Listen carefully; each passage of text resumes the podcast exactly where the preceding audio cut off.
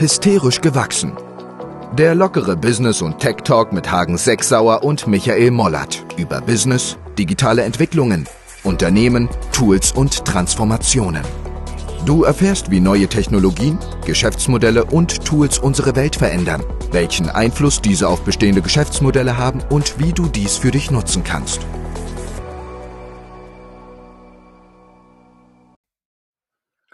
Herzlich willkommen zur 21. Folge von Hysterisch gewachsen. Ja, guten Morgen allerseits. Wie geht's dir heute, Michael? Ja, mir geht's eigentlich ganz gut. Ähm, Wochenende ist gerade vorbei. Äh, ich verfolge relativ gebannt alles rund um das Ukraine-Thema, beziehungsweise auch um das politische Thema. Jetzt am Wochenende ja gerade die Kehrtwendung der Bundesregierung äh, was Waffensupport, äh, äh, SWIFT-Abkommen etc. angeht. Relativ mhm. krass, was da so alles passiert. Ja, ganz schlimm.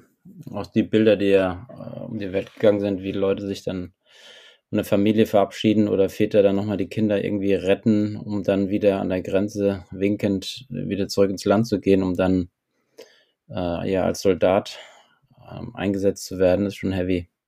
Ja, ich habe gerade heute Morgen noch einen Podcast gehört, ganz interessant, war mir gar nicht klar, dass es tatsächlich auch verboten ist, für Männer auszureisen, also Frauen, Kinder, mhm. weil es ist ja gerade in den Medien Flüchtlinge etc. Ja.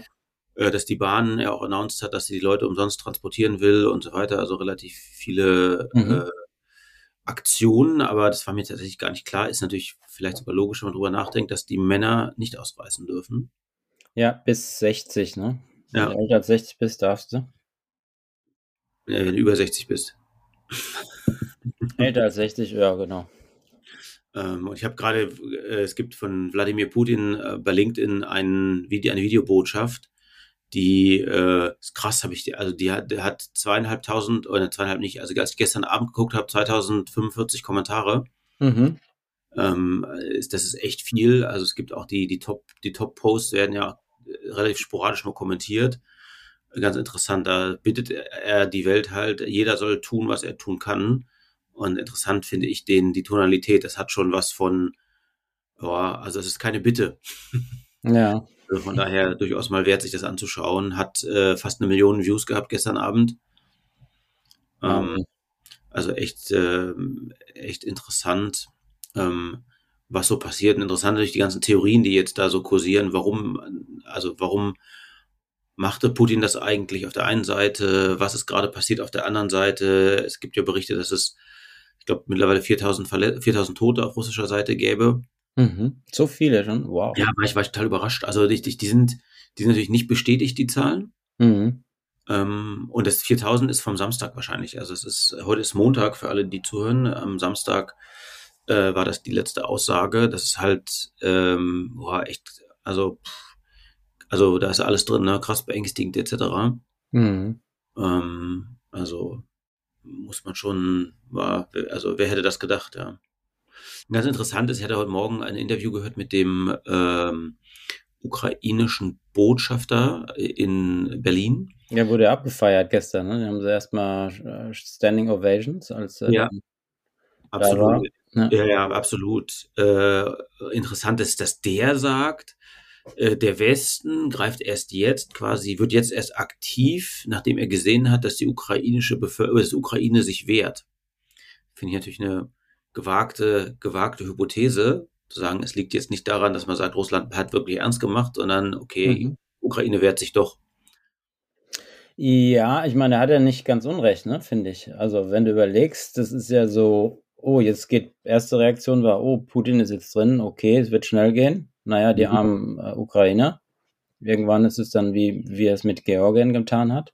Mhm. Ähm, gehört dann irgendwann wieder dazu. Und dann sind die Widerstände immer größer und dann denkt man sich, oh, die tun ja was und oh, eigentlich könnte man ja auch die unterstützen. Und dann auf einmal ist so gedanklich die, der Schalter im Kopf hat sich gedreht und dann haben alle gesagt, oh, jetzt müssen wir aber auch unterstützen.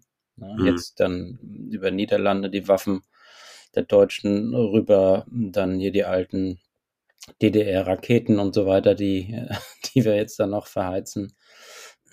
Also äh, die ganzen, wie viel waren es? 5000 Helme oder was? Ja, genau. Die werden ja jetzt geliefert.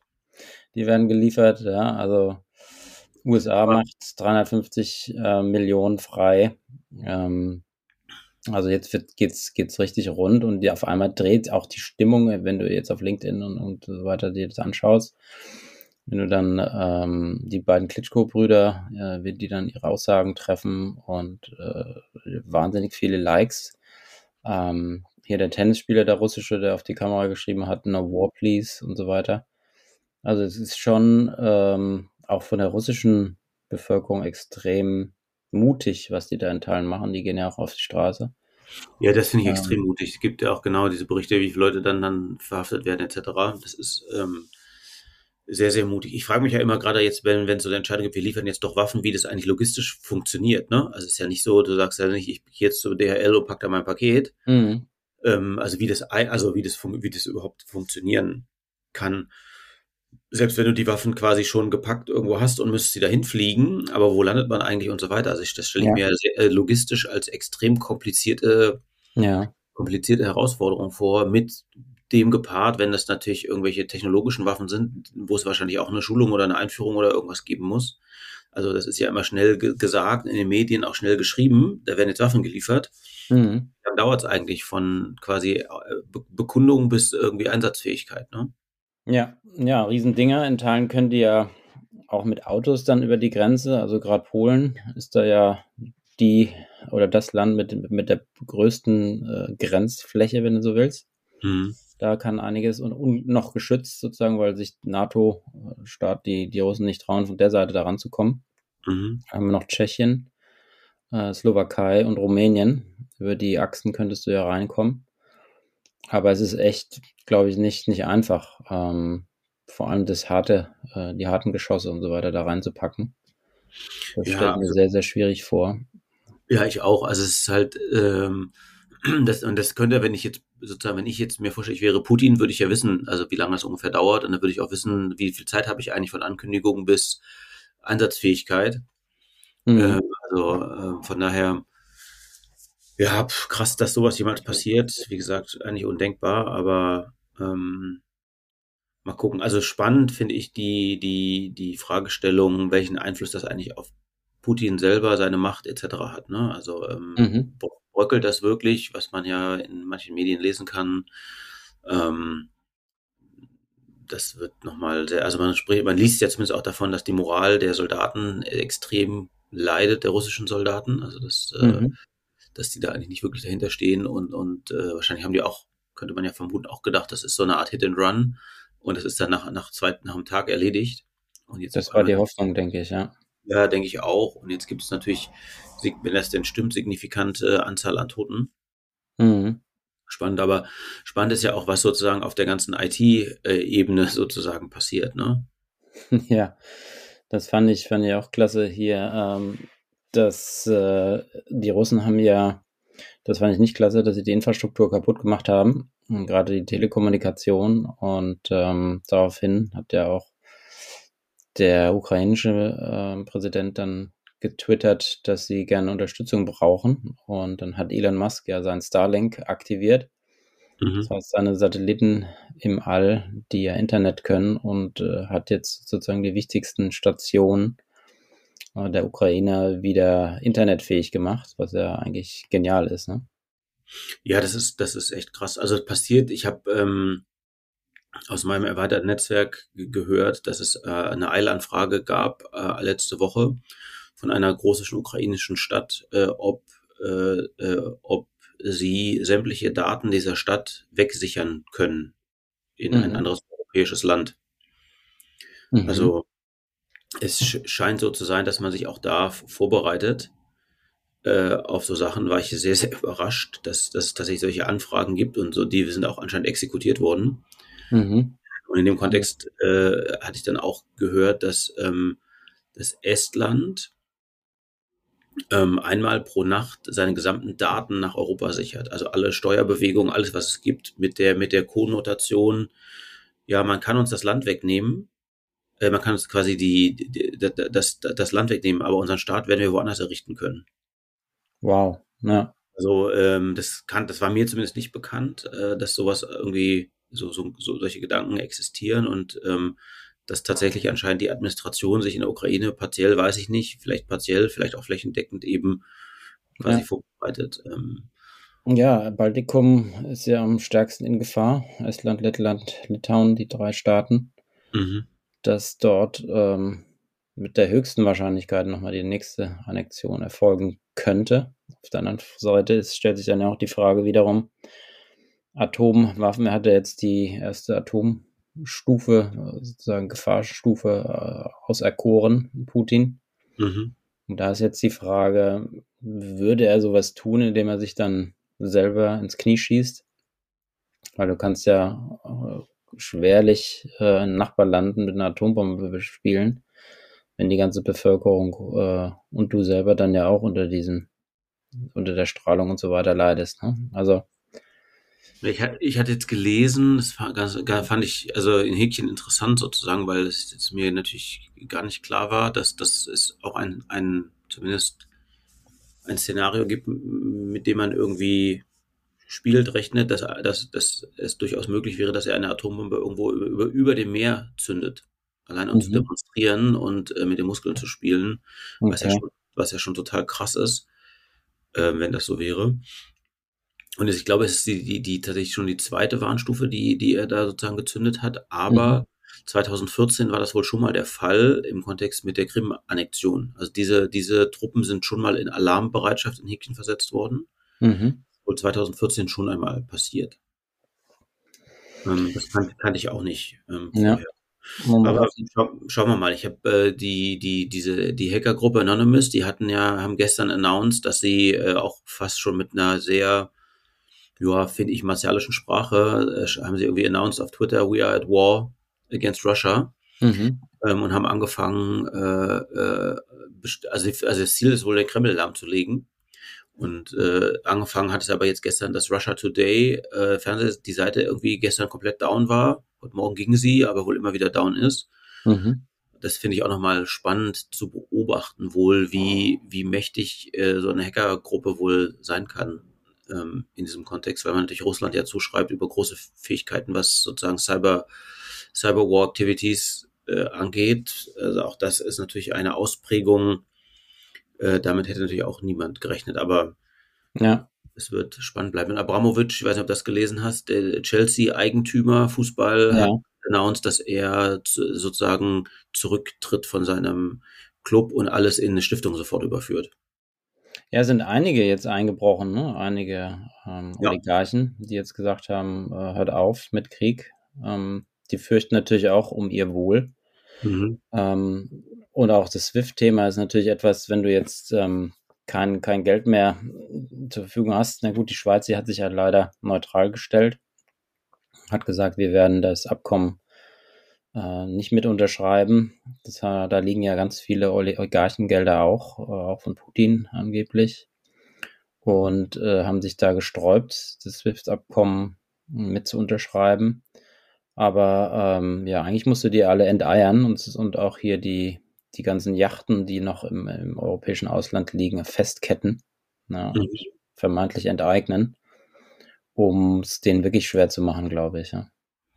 Ja, es gibt, äh, also die EU überlegt ja gerade ein Flugverbot auszusprechen äh, über ganz Europa. Ähm, das Interessante wäre dann im Schweiz-Kontext, da die Schweiz ja umgeben ist von europäischen Ländern, äh, könnte man auch nicht mehr in die Schweiz fliegen. Und ich weiß gar nicht, wenn man Geld in der Schweiz hat, ob man das dann so einfach elektronisch transferieren kann. Mhm ähm, oder ob man wirklich physisch da anwesend sein muss? Gute Frage, aber es wäre ja blöd, wenn ich immer physisch da sein müsste, um mein Geld zu transferieren. Dafür gibt es ja Swift und Co. Ja. Ähm, ja, aber selbst mit dem Flugverbot, glaube ich, würde niemand was tun, wenn die russischen Flieger da drüber gehen würden. Ähm, da würden vielleicht ein paar Abfangjäger der NATO be begleitend äh, die, die Flugzeuge. Naja, es geht aber auch. Begleiten, aber nicht abschießen, ja. Ja, das nicht, aber ich denke, wenn du quasi, also schon gar keine Starterlaubnis bekommst, und selbst wenn du eine bekommst und das dann widerrechtlich tust, also ich glaube schon, mhm. dass das, aber gut, das werden wir hoffentlich nicht erleben, aber wer weiß, ähm, ja. ähm, was da sozusagen passiert. Ähm, genau, was, was hat sich auf der Tech-Ebene dann in dem Kontext getan? Wir hatten gesagt, ähm, die Technologie von, von Elon Musk, äh, Starlink, äh, wird eingesetzt. Dann wird Google Maps sich immer stärker angeschaut. Aktuell irgendwie ähm, auch auf Google Trends, wenn man sich das anguckt, dreimal höhere Anzahl an Nachfragen auf Google Maps, weil du ja auch auf Maps sehen kannst, wie Straßenverkehr unterwegs ist ob es einen Stau gibt, ähm, also grün, gelb, rote Bereiche auf Maps. Da sind dann die Grenzbeobachtungen. Gerade in der Ukraine, vermeintliche Truppenbewegungen werden dort äh, sich angeschaut. Ähm, was hat man noch an, an Themen? Was, was denkst du äh, mit Kryptowährung? Findest also man überlegt ja jetzt, Kryptowährungen könnten ja sozusagen das SWIFT-Thema äh, umgehen, indem mhm. du damit dann eben dein Geld äh, über andere Wege und äh, über die Blockchain transferierst, über Bitcoin und Co. Mhm. Was hältst du davon? Äh, denn die Bundesregierung, ja auch Kanada, sagt, wir wollen das sozusagen cutten, wir wollen äh, Kryptowährungen verbieten und damit es unmöglich machen, Geld zu transferieren, über auch Kryptobörsen. Was, was hältst du von so einem Verbot? Also per se ist mal interessant, weil das ist natürlich ein Aspekt, den ich sozusagen bisher nie, nie berücksichtigt habe. Wir haben ja immer nur von den Gut Gutfällen gesprochen, ne? Also was, mhm. was Kryptowährung möglich macht. Das wäre ja der Häkchen Negativfall, dass du sozusagen sanktionistische Maßnahmen komplett aushebeln kannst damit oder, oder eben nicht, dass sie eigentlich nicht mehr funktionieren. Mhm. Ähm, ja, spannend. Das ist natürlich immer wieder die gleiche Frage, äh, äh, Stellung, die dahinter ist. Ähm, ähm, Freiheit, äh, Marktwirtschaft etc. gegen äh, Politik am Ende. Ja. Oder Ideologie. Ähm, ja, super schwierig. Äh, Habe ich keine klare Meinung dazu. Ne? Also, mhm. bei, also in beiden Fällen ähm, sicherlich für und wieder.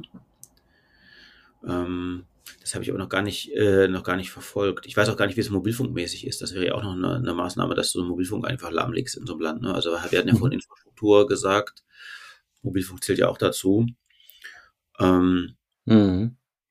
Äh, gute Frage, weiß ich gar nicht genau, was. Ja, äh, Kryptowährung an sich, ich meine, es gibt ja verschiedene Wege. Ne? Du kannst über die Kryptobörsen kannst du handeln, wenn die Kryptobörsen zumachen, dann ja, aber es gibt ja auch äh, sozusagen dezentrale Plattformen, in dem du Peer-to-Peer-Handel betreiben kannst. Das heißt, du benötigst gar keine äh, Plattform. Das heißt, du müsstest im Prinzip den Internetverkehr äh, downfahren äh, und dann machst du ja den Rest äh, der, der, der wichtigsten oder der wichtigen Informationen, die ausgetauscht werden müssen, über das Internet kaputt.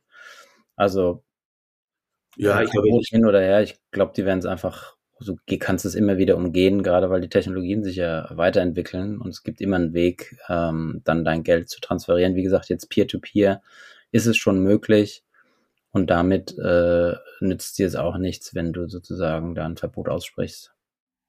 Ja, ich glaube, klar, glaube ich auch. Ich glaube, In and Out sind immer die beiden schwierigen äh, Faktoren. Ja, also solange du jetzt nicht überall mit, also solange du jetzt quasi dein Taxi nicht mit Krypto bezahlen kannst, um so zu formulieren, solange das halt ein Geldspeicher ist, wenn du das, wenn man das mal so nennen will, sind ja die vulnerablen Punkte immer, wie kriege ich das Geld rein, in, sozusagen ja. in, Krypto und wie kriege ich es wieder raus. So, das geht eben nicht peer-to-peer. -peer.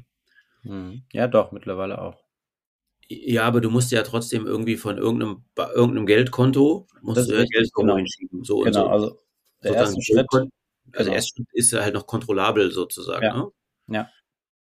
Ähm, also, ähm, aber also wie willst du das machen, ne? Also wie willst du jetzt sozusagen kontrollieren, wo welches Geld hinfließt, ne? Also es ist schon sau schwer.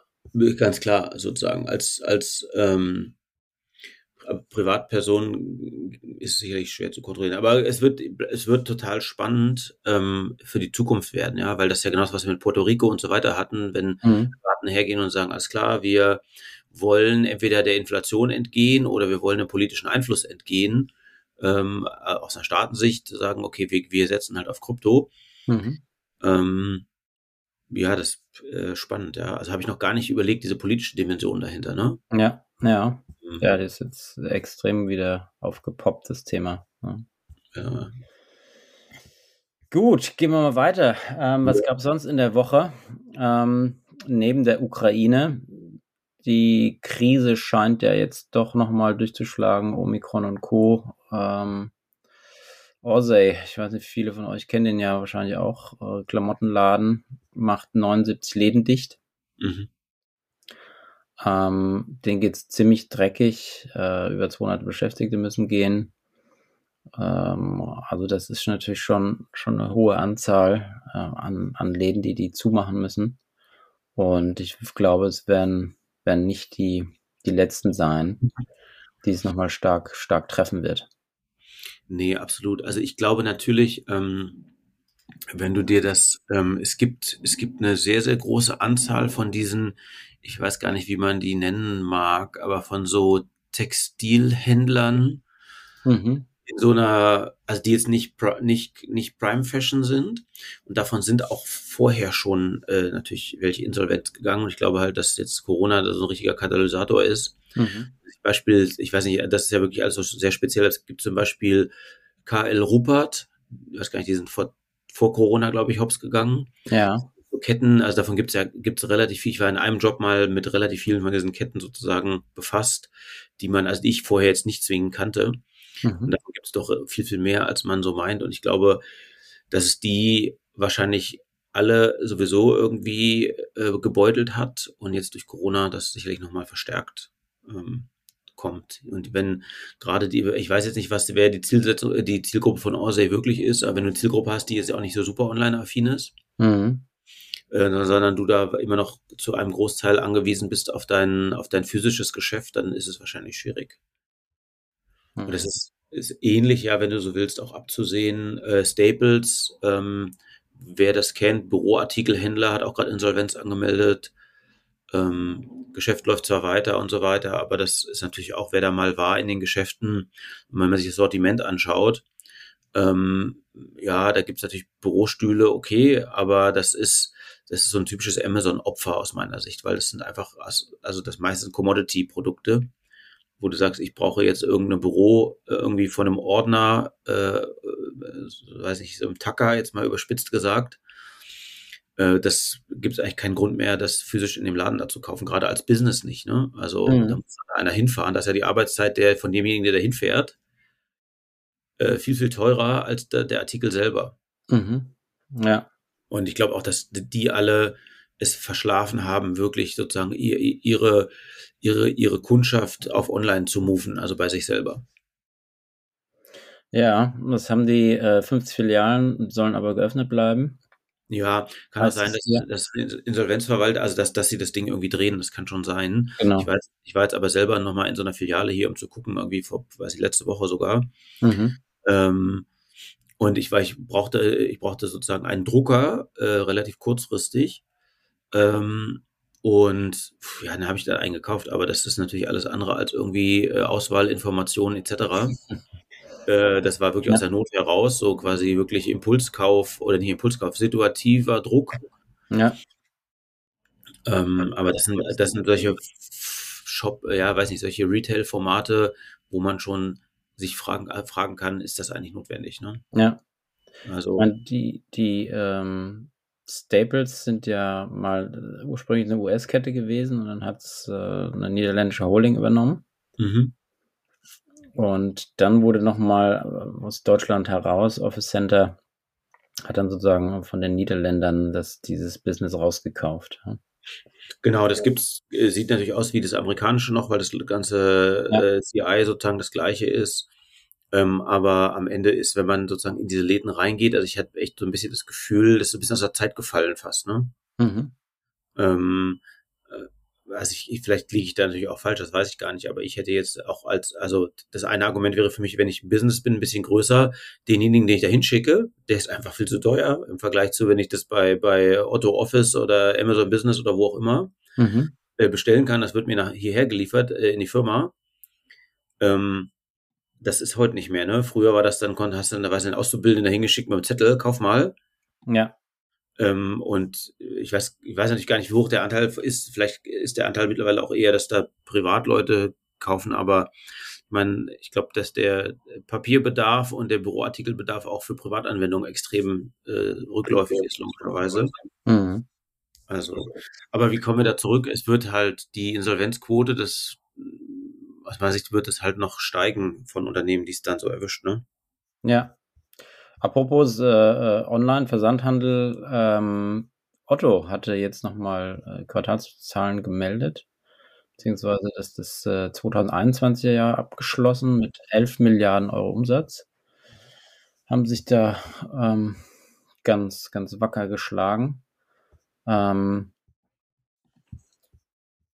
das waren eigentlich, eigentlich gar nicht schlechte Zahlen, wobei Wachstum ist da ja auch nicht mehr großartig zu sehen. Ne? Also das ist ganz okay. Die bauen jetzt ihr Marktplatzgeschäft aus ähm, der auch stärker wächst als der direkte E-Commerce. Ähm, aber haben da auch ordentlich dran zu knabbern, an dem, ja, also wirklich die, die Marktanteile weiterhin zu steigern im Online-Bereich. Ja, definitiv. Also ich kann nur jedem mal empfehlen, ich habe jetzt äh, einiges bei Otto bestellt, also sozusagen dieses, ähm, die Annahme, die man vielleicht irgendwie hatte, äh, aha, Katalogversender und so weiter, äh, die ist halt falsch. Also die, die, sozusagen die Customer Experience, die war echt gut. Ähm, und ich habe auch, im, auch beim Marktplatz bestellt, auch das war total krass. Also es ging echt super schnell. Ähm, und ähm, also ich kann das, sorry, jetzt fährt hier gerade ein Abschleppdienst vorbei. Und mein Auto wird abgeschleppt. Echt? Scheiße. Oh, wieso das denn so ein Mist? Dann müssen wir mal einen Cut machen. Nee, das kann ich kann da jetzt nicht mehr hinterher. Das ist auf dem Abschleppauto drauf und ist vorbeigefahren. Ach du Scheiße. Aber verstehen tue ich es ja nicht, warum das jetzt abgeschleppt wird. Aber okay, ich stand an einer, an einer Elektroladesäule. Mhm. Ähm, ich gucke auch mal in die App von dem Auto, steht aber nichts dran. Also das ist ja super. Na gut, wir machen weiter. also habt ihr mal live miterlebt, wie, wie Michaels Auto in Hamburg hier abgeschleppt wird. Ähm, dann äh, will Aldi will zum Tech-Unternehmen werden. Ähm, Gab es ja jetzt, glaube ich, hier eine IT, Hamburger IT-Strategietage und äh, da hat CTO ähm, gesagt, dass äh, der Discounter jetzt ganz stark ähm, ja nicht mehr möchte, dass es lange Schlangen an der Kasse gibt und leere Regale. Und damit wollen sie jetzt äh, intensiv mit, mit künstlicher Intelligenz zusammenarbeiten, um eben die Bestellprognosen zu optimieren. Ähm, und äh, das geht ja auch in die Richtung, ähm, so wie Amazon und andere Supermarktketten es tun, eben dieses, äh, ich sag mal, kassenlose oder genau, kassenlose Einkaufen. Mhm. Ähm, was ja jetzt auch Aldi ähm, gestartet ist in UK, ne? Mhm. Das heißt, sie haben in, in ähm, London ähm, so einen 450 Quadratmeter großen Supermarkt aufgebaut, der rein App-basiert ist. Äh, die Zahlungsabwicklung läuft dann über eine hinterlegte Kreditkarte und äh, läufst eben rein und hast keine klassische Kasse mehr. Ich glaube, das war ja vor zwei, drei Jahren super hip und als Amazon das auch gestartet hat, aber die Chinesen ja schon noch viel früher, war das ein Riesenthema. Mittlerweile, zumindest in der Theorie, äh, hört sich das klasse an, scheint das ja wirklich Standard zu werden, dass man keine Kassierer, Kassiererin mehr bald brauchen wird. Was machen die denn da alle? dann die ganzen Kassierer bei Aldi und Co. Ähm, sind die dann nur noch am Regale einräumen oder gehen die komplett verloren, die Arbeitsplätze? Das ist eine gute Frage. Also ich meine, die sind ja natürlich, ich fand hier drei Abschleppautos vor der Tür vorbei, Wahnsinn. Ähm, ähm, die haben ja heute schon so eine, so eine Art Multifunktionseinsatz. Ne? Wenn du schaust, es gibt ja gar nicht den einzelnen Kassierer, sondern die machen ja auch äh, die, weiß nicht, die ganzen Tätigkeiten, die da in dem Store sind. Ne? Mhm. Ähm, von daher ist vielleicht die gute Nachricht, dass es dann ähm, äh, sozusagen nicht alle trifft, aber auf alle Fälle wird es wahrscheinlich dann ähnlich, weiß nicht, wer das noch kennt, äh, bei Schlecker äh, in der Drogerie, da gab es ja immer so gefühlt ein Mitarbeiter pro Filiale. Mhm. Ähm, ja, richtig, ja. Ähm, und so würde ich mir das da auch vorstellen, dass es das halt einfach bedeutet, dass es halt ähm, weniger Mitarbeiter gibt. Es gibt äh, ich habe jetzt auch eine so LEH-Kette gesehen, mhm. ähm, ähm, Famila, die auch die Hälfte der Kassen sozusagen als, äh, als äh, Do-it-yourself-Kassen hatten, ne, wo du selber scannen konntest und so weiter. Das war wie bei Ikea, wer das kennt, quasi ein Mitarbeiter passt dann auf vier Kassen auf mhm. und die Leute scannen ihre Lebensmittel dort. Ja. das ist ja auch so ein, sozusagen, wäre ein bisschen dann der, der Zwischenschritt sozusagen da. Mhm. Dazwischen, das scheint auch, ähm, oder das war, ich habe das ja selber ausprobiert, das hat gut funktioniert. Also von daher ganz, ähm, ganz spannend, ja. Ja. Äh, wenn wir jetzt schon hier bei der stationären Welt bleiben, ähm, Douglas hat jetzt eine Online-Apotheke gekauft. Hast du das mitbekommen? Ja, hatte ich gelesen, fand ich natürlich extrem interessant, ähm, was wohl dahinter steckt, ja. Genau. Ähm, Hast du das gelesen? Ich habe nur die Überschrift gelesen. Also ich meine, was man natürlich sofort vermuten könnte, es gibt natürlich im, äh, im Apothekensegment natürlich bestimmte äh, äh, High-End, äh, äh, äh, durchaus Kosmetikprodukte. Ne? Mhm. Weiß nicht, ob, ob das der Hintergrund ist. Was kennst du den näheren Hintergrund? Was ja, also der Markt ist ja schon neben dem klassischen LEH ist der, der Pharmamarkt mit oh, jetzt 56 Milliarden Umsatz pro Jahr. Das ist ja dann OTC-Umsatz. Also wie Aspirin und Co., dann RX, verschreibungspflichtige und sonstiges Randsortiment. Äh, schon sehr, sehr spannend und groß. Und ähm, es haben ja immer wieder äh, schon 2008 hat die Otto-Gruppe versucht, dort in den Markt reinzugehen das Problem ähm, für alle ist und war ja immer schon das Thema, ähm, der deutsche Apotheker hat eben eine Lobby und du darfst eben nur eine Apotheke in Deutschland betreiben, wenn du auch einen Apotheker, Apothekerin dort äh, dabei hast. Das ist notwendig und du brauchst auch für den Versandhandel immer auch eine stationäre Apotheke in Deutschland. Ähm, was hier spannend ist, äh, Disapo wurde gekauft. Das ist eine Deutscher, äh, Sebastian Kraus, den ich auch ganz gut kenne, ähm, der hat äh, Disapo gekauft, sich äh, seine Bodyguard-Apotheke, die insbesondere stark im chinesischen Markt unterwegs ist, also wirklich den Endkunden den chinesischen anspricht äh, und Disapo selber als niederländische äh, Versandapotheke aufgebaut hat, weil in, den Niederlanden gilt das Fremdbesitzverbot nicht. Das heißt, du darfst als Kapitalgesellschaft dich beteiligen an einer Apotheke und äh, kannst damit und an einmal das Apo selber eine Versandapotheke in den Niederlanden eröffnen und dann stellst du einfach nur einen Apotheker ein und eine Apothekerin. Und die haben dann eben jetzt in den Niederlanden hat Douglas dann äh, das Apo übernommen, um sozusagen aus den Niederlanden heraus, das darf man ja auch, dem deutschen Endkunden äh, pharmazeutische Produkte, die apothekenpflichtig sind, zusenden zu können. Das heißt, das ist der erste Schritt, den man jetzt getan hat, ähm, was eben dazu führt, dass man jetzt in dem Markt drin ist. Äh, man kann Kunden über die Apotheke sie bedienen mit verschiedensten Produkten aus der pharmazeutischen Welt, aber auch aus der nicht pharmazeutischen Welt.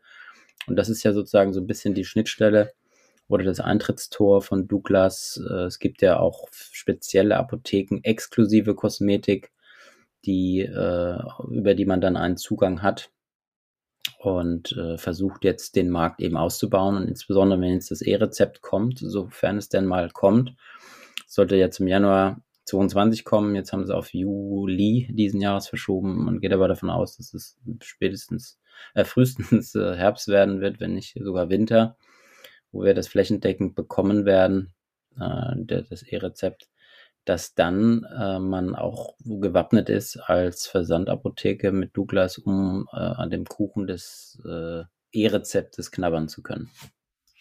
Ja, insofern, insofern ganz spannend. Douglas hat ja äh, äh, sozusagen entwickelt sich ja immer mehr zum Marktplatz, hat ja mittlerweile ein sehr mm, großes Geschäft auch als, als tatsächlich als Marktplatz. Mhm. Ja, genau dazu passen, dann sozusagen an den Marktplatz eben äh, sozusagen die erste Apotheke zu machen. Sprich, Douglas verfügt über Reichweite ähm, und bringt die Kunden dahin. Also das ist natürlich von der strategischen Überlegung äh, nicht unklug, das so ja. zu tun. Bin gespannt, ob andere jetzt auch nachziehen, sowas tun werden ähm, um da reinzugehen. Denn es lässt sich ja relativ easy auch eine Apotheke dort drüben in Holland und Niederlanden gründen, um sie dann eben im, im Apotheker, Apothekerin zu bestücken und dann Gast zu geben. Mal sehen, ob das jetzt so ein den Propfen hat knallen lassen, wo jetzt ganz viele da reinsteigen, äh, gerade insbesondere vor dem Hintergrund des Marktplatzes. Gedanken, den man da eben erreichen will. Denn wenn du jetzt zum Beispiel viele stationäre Apotheken dann auch aufnimmst auf so einem Marktplatz, ähm, die dann das E-Rezept einlösen können in deinem Ort, dann kannst du eben auch über die Last Mile Logistiker, wie sie da heißen, wie Made oder auch Cure, ähm, dann das E-Rezept äh, einlösen und das Produkt dann relativ schnell an den Endkunden innerhalb von 30 Minuten bringen. Mhm. Das ist schon, schon innovativ, ne, finde ich. Ja, absolut. Das, ähm, wie gesagt, strategisch spannender Move, definitiv. Ähm, und natürlich ist es, gibt es eine Sortimentsnähe, kann man schon sagen, zumindest im OTC-Bereich, ne, zwischen Douglas und, und was es in der Apotheke gibt. Mhm. Ähm, also von daher, äh, neb, neb, selbst sogar neben diesen, sagen wir mal, High-End ähm, dermatologischen Produkten, nennen wir das vielleicht mal, mhm. gibt es ja, gibt's ja auch sonst noch ähm, ähm, die ganze, also Beauty äh, gibt es ja relativ viele Produkte, die da sehr ähnlich sind. Also von daher durchaus spannender Move, den die da machen. Bleibt mal abzuwarten, ob genau das passiert, was du sagst, ob es jetzt der Propfen war oder ob mhm. äh, was so passiert. Ja. Ja, und äh, apropos äh, Last Mile Logistiker und, und äh, Quick Commerce, hm, da gibt es ja jetzt von äh, Gorillas, die wir auch in einer Folge hatten, äh, insbesondere als wir einen Live-Test mit Flink und Gorilla Bestellung gemacht haben. Mhm. Die planen jetzt einen sogenannten Spec-IPO, also ein Special Purpose Acquisition Company. Das heißt, man baut sozusagen eine Hülle, ähm, die dann, die man an die Börse bringt und dann wird in die Hülle sozusagen das Gorillas-Geschäft reingepackt. Anschließend ähm, eine, eine, Runde von 500 Millionen Dollar ähm, sollen hier eingesammelt werden ähm, und äh, Delivery Hero hatte ja jetzt sich schon an Gorillas beteiligt mit äh, und Altinvestoren mit rund einer Milliarde. Mhm. Und die Company, die ist ja, ich glaube, jetzt mal 14 Monate alt oder so, liegt jetzt schon bei einer Pre-Money-Bewertung von 2,1 ähm, Millionen, äh, Milliarden US-Dollar. Genau. Das ist natürlich schon, schon krass. Ne? Was da jetzt äh, wieder an Geld wir mal, eingesammelt wird in dem Bereich. Und äh, ich glaube, letztes Mal sagtest du es auch. Da ist ja, wie der Hesse sagen würde, die Bär noch nicht geschält. Ähm, wie jetzt äh, final äh, wäre da auch das, das wird es ein Endgame geben? Ja? Oder äh, wer wird eigentlich das, das Geschäft auch profitabel überleben? Ist ein Gorillas, ist ein Flink, ist ein Getir? Ähm, wie sieht es auch in dem Apothekenumfeld aus? Wird es ein Made, wird es ein Cure oder andere? Ähm, da ist ja auch noch, noch viel Luft äh, einzuatmen, bis wir wissen, ob ähm, und wer es davon auch packt dann. Ne? Weil die Frage ist ja, kriegt man es profitabel hin? Ähm, wobei ähm, GoPuff, die Mutter äh, dieser Quick Commerce aus den USA, die hatten jetzt schon in einem, in einer Nachricht, habe ich gelesen, es geschafft, also auch profitabel zu sein. Und das nicht in City-Lagen, die, in denen man kleine Micro-Warehouses hat, die gut verteilt werden können, um schnell unterwegs zu sein, sondern eher im ländlicheren Bereich, wo du eine halbe Stunde bis eine Stunde, anderthalb Stunden auch äh, Lieferzeit hast. Mhm. So sind die ja begonnen. Ja, das hast du gesagt. Ja, das ist spannend. Also ob ähm, ähm, ob und wie man dieses Geschäftsmodell ähm, profitabel kriegt. Was ich ja sich sehe, ähm, also ich habe ja selber, ich hätte ja nie geglaubt, kann ich ja aus meiner eigenen User-Erfahrung fast sagen, ich hätte, hätte jetzt nicht gedacht, dass ich besonders affin sei für so eine Art der Bestellung, aber ich muss schon sagen, dass das, äh, dass das tatsächlich echt cool ist, ne? Ja, das ist absolut geil. Vor allem, du hast nicht das Schlechte gewesen, habe ich jetzt alles da fürs Wochenende und so weiter. Da hast du immer eine Lösung parat, nämlich zehn Minuten oder mittlerweile dauert es oft, oft, länger, aber ist auch wurscht, ähm, die Produkte eben zu bekommen, ne? relativ kurzfristig. Ja, absolut. Also das, ähm, wie gesagt, hätte ich selber so nie, niemals geglaubt, aber von daher würde ich sagen, es hat, es hat seine Berechtigung und insbesondere, äh, was ich ja gesehen habe, dass jetzt bei mir, also hier selbst im Haus, da irgendwie, äh, also weiß ich nicht wie viele, aber die Leute auf einmal klingeln, ne?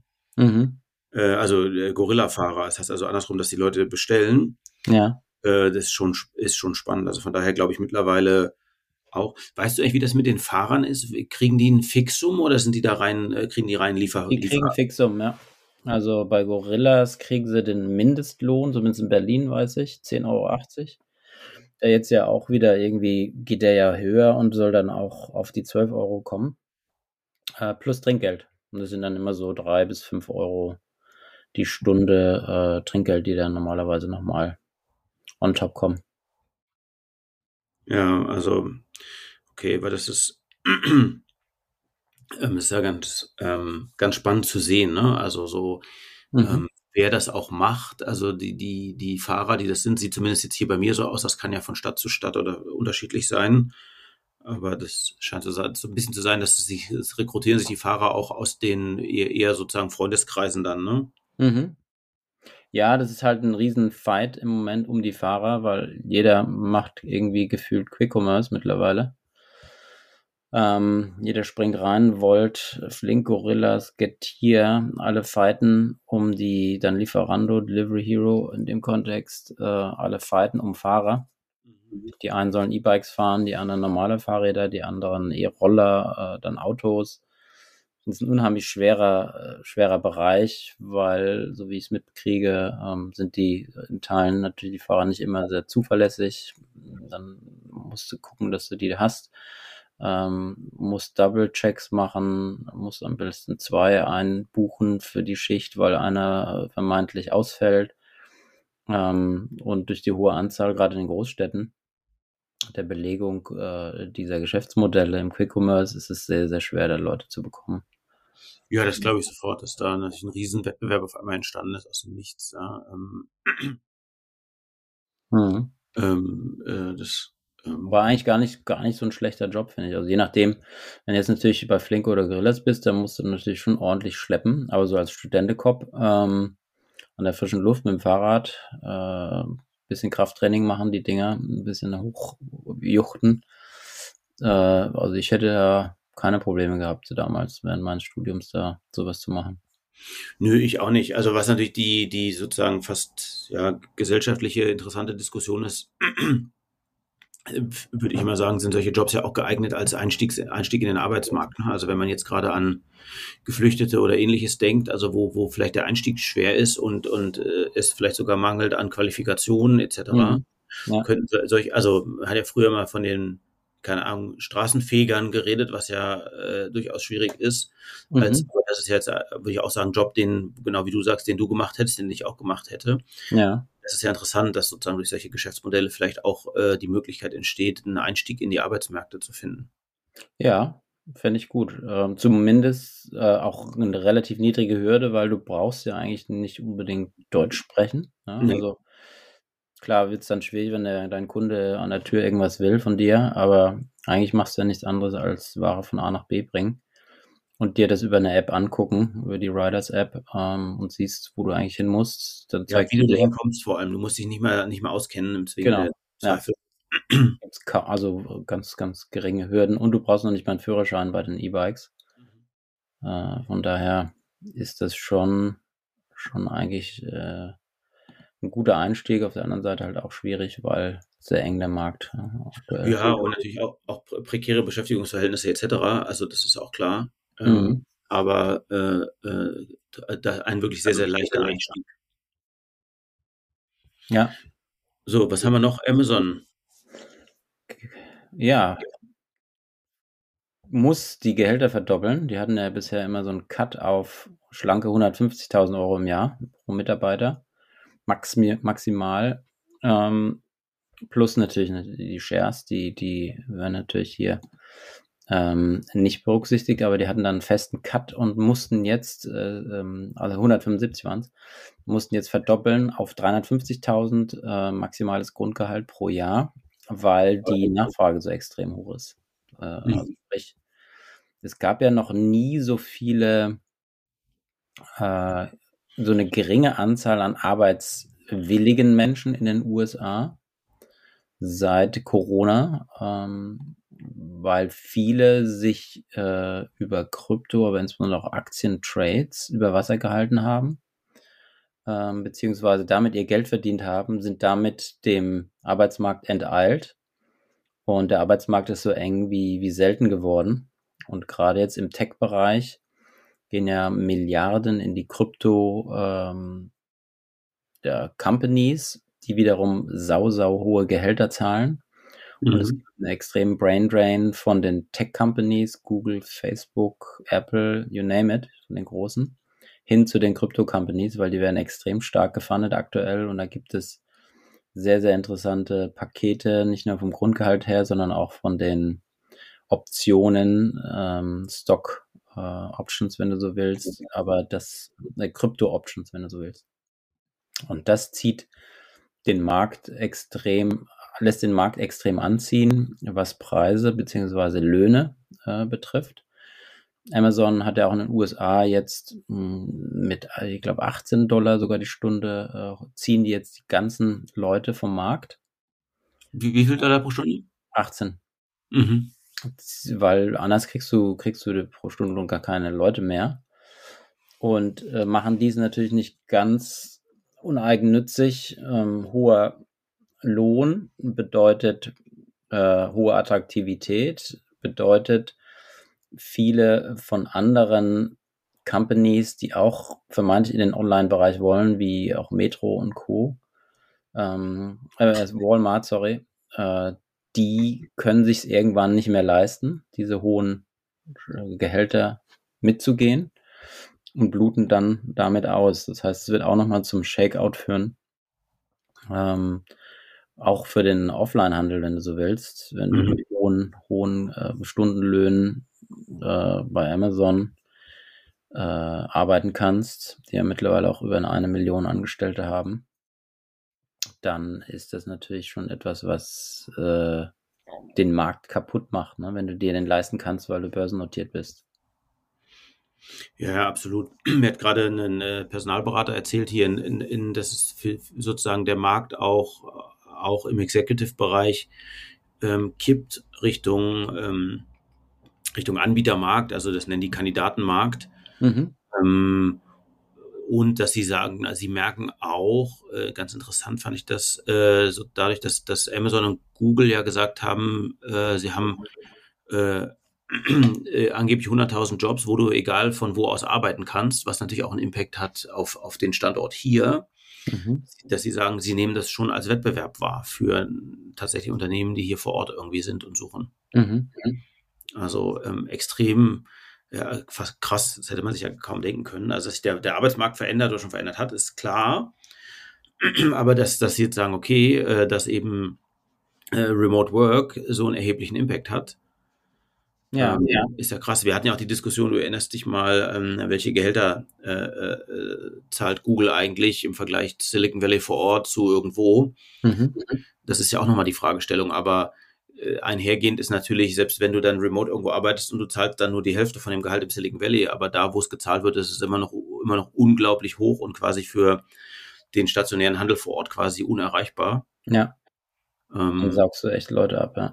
Ja, und es wird weiterhin natürlich dazu führen, dass sich sozusagen da irgendwie so eine Schere, Schere, die, die einfach weiter aufgeht. Ne? Und genau, mhm. was du sagst, wahrscheinlich wird es irgendwie so ein, so ein Checkout geben, ähm, dass bestimmte, bestimmte Marktteilnehmer gar nicht mehr mithalten können da. Ja. Sehr gut, klasse. Dann haben wir doch mal wieder. Ja, das war's ja. mal wieder. Die 23. Folge von Hysterisch gewachsen. 21. Ja, ja, ja, ich bin schon im Gedanken weiter, um Gottes Willen. Die 21. Ich bin ehrlich gesagt schon gerade bei der 25. im Kopf gewesen, habe überlegt, wie wir feiern. Ja. Ähm, es ist aber erst die machen. 21. Ja, das dauert dann noch vier Wochen. ähm, Können wir direkt überlegen, was. Ja, schön, dass ihr dabei wart. Ähm, Feedback immer wieder gerne hysterisch-gewachsen.de oder per E-Mail an podcast.hysterisch-gewachsen.de. Wir freuen uns und hoffen, dass es äh, in der Ukraine ähm, nicht so schlimm weitergeht und drücken für alle, die dort sind, die Daumen und freuen uns auf euch. Bis zur nächsten Folge. Ciao, ciao. Tschüss, ciao. Das war hysterisch gewachsen Vielen Dank fürs Zuhören. Wenn du auch in Zukunft wissen willst, welche technischen Entwicklungen es gibt, um dein Unternehmen bestmöglich darauf vorzubereiten, abonniere unseren Kanal, bewerte uns und empfiehl uns deinen Freunden weiter. Bis zum nächsten Mal.